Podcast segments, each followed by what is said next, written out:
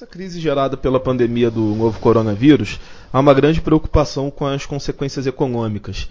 É, como minimizar é, o efeito na economia do país? Bom, são duas, eh, são duas coisas, né? Primeiro, não só a crise do, do coronavírus, mas também a questão da inadimplência. Você tem uma dívida muito grande do setor privado que também impede, assim, você pôr dinheiro só para rolar dívida. Você tem que pensar um pouco mais do que isso. É, no caso específico, você tem muitas maneiras de atuar. A primeira coisa é apontar uma direção. O que, que vai ser feito? É, o que, que o governo pretende fazer em sentido de saúde? É, você ainda está, já estamos em fim, de março, a crise que se o coronavírus já tem três meses e você ainda não tem definições precisas do que, que vai ser feito.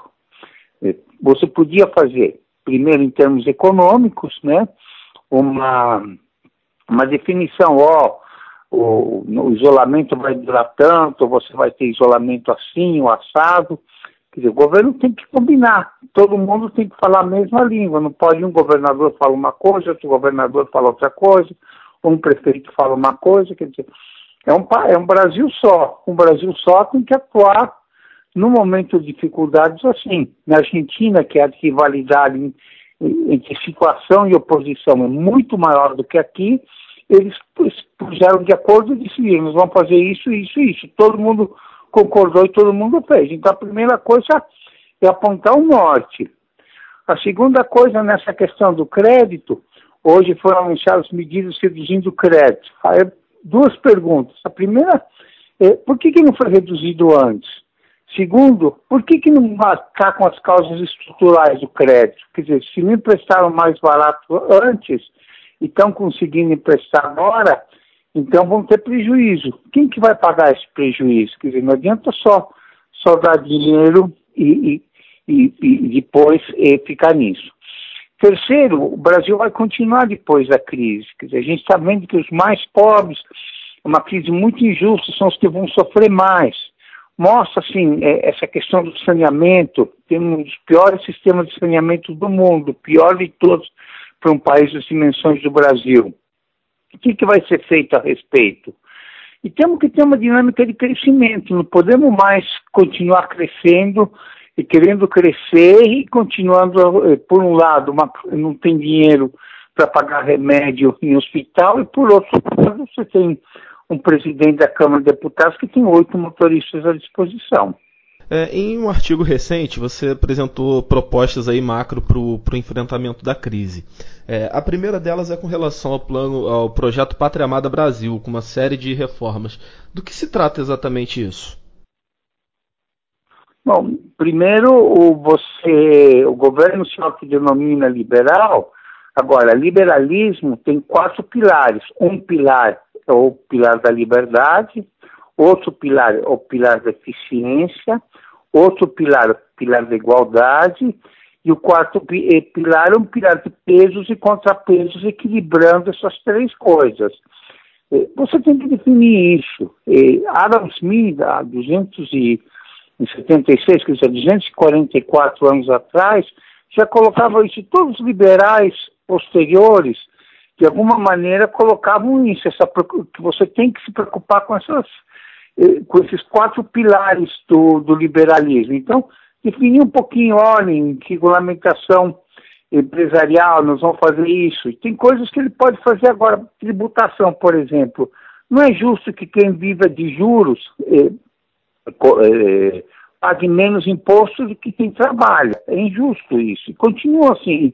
E agora, no, no, no pacote da segunda-feira, o governo anunciou que vai aumentar o limite do, da LCA, que é, que é isento de tributação. Quer dizer, você está agravando o problema de concentração. Olha o incentivo. Por que, que eu vou trabalhar ou investir se vivendo de juros eu pago menos imposto?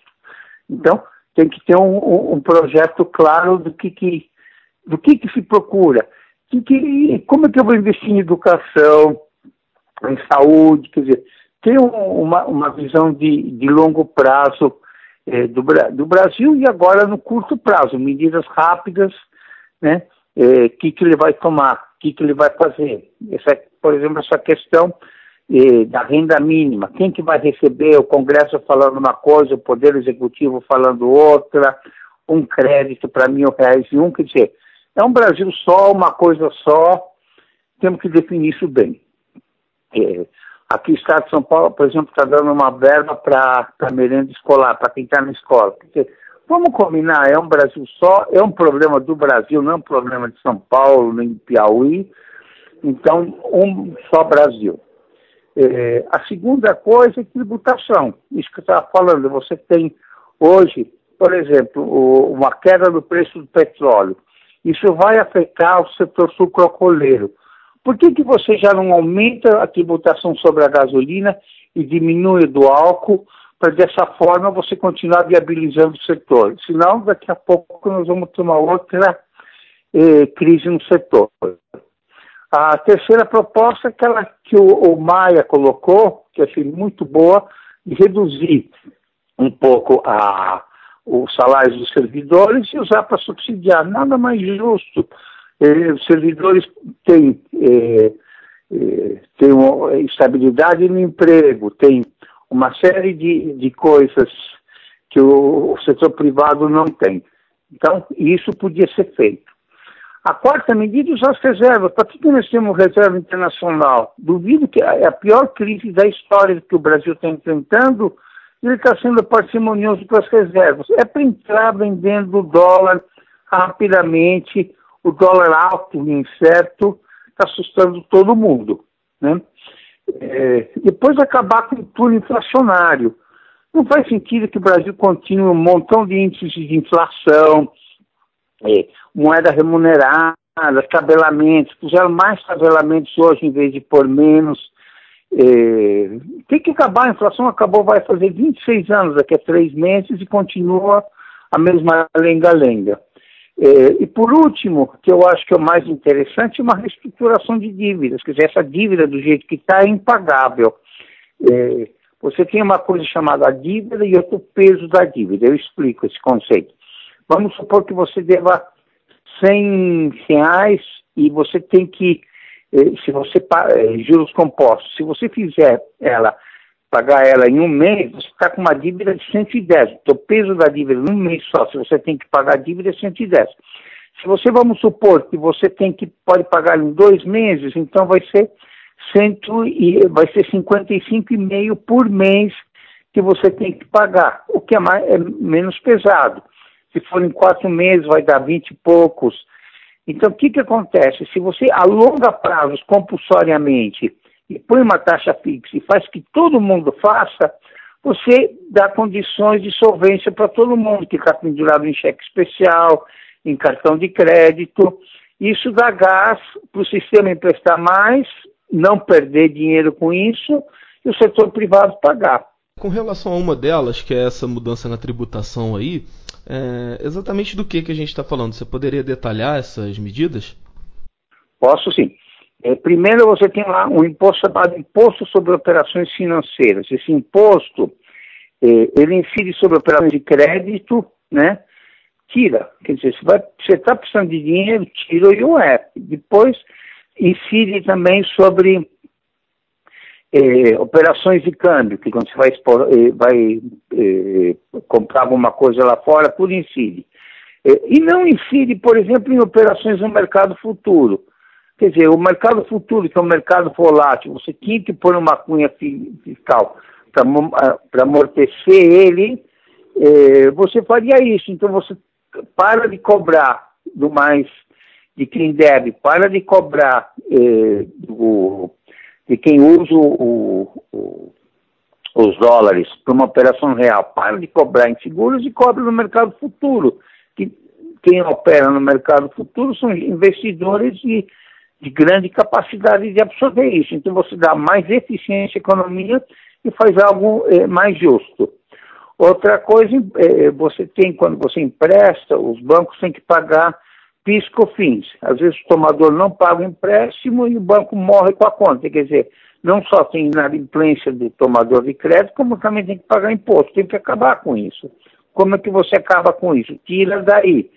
É, e começa a cobrar quem aplica dinheiro uma taxa única, 30%. Por que 30%? Porque a alíquota máxima do imposto de renda é 27,5%. Quer dizer, então não é justo quem trabalha pagar é, menos imposto do que quem, é, mais imposto do que quem vive de juros. Então, corrigir isso também. Também só depende da Receita Federal fazer isso.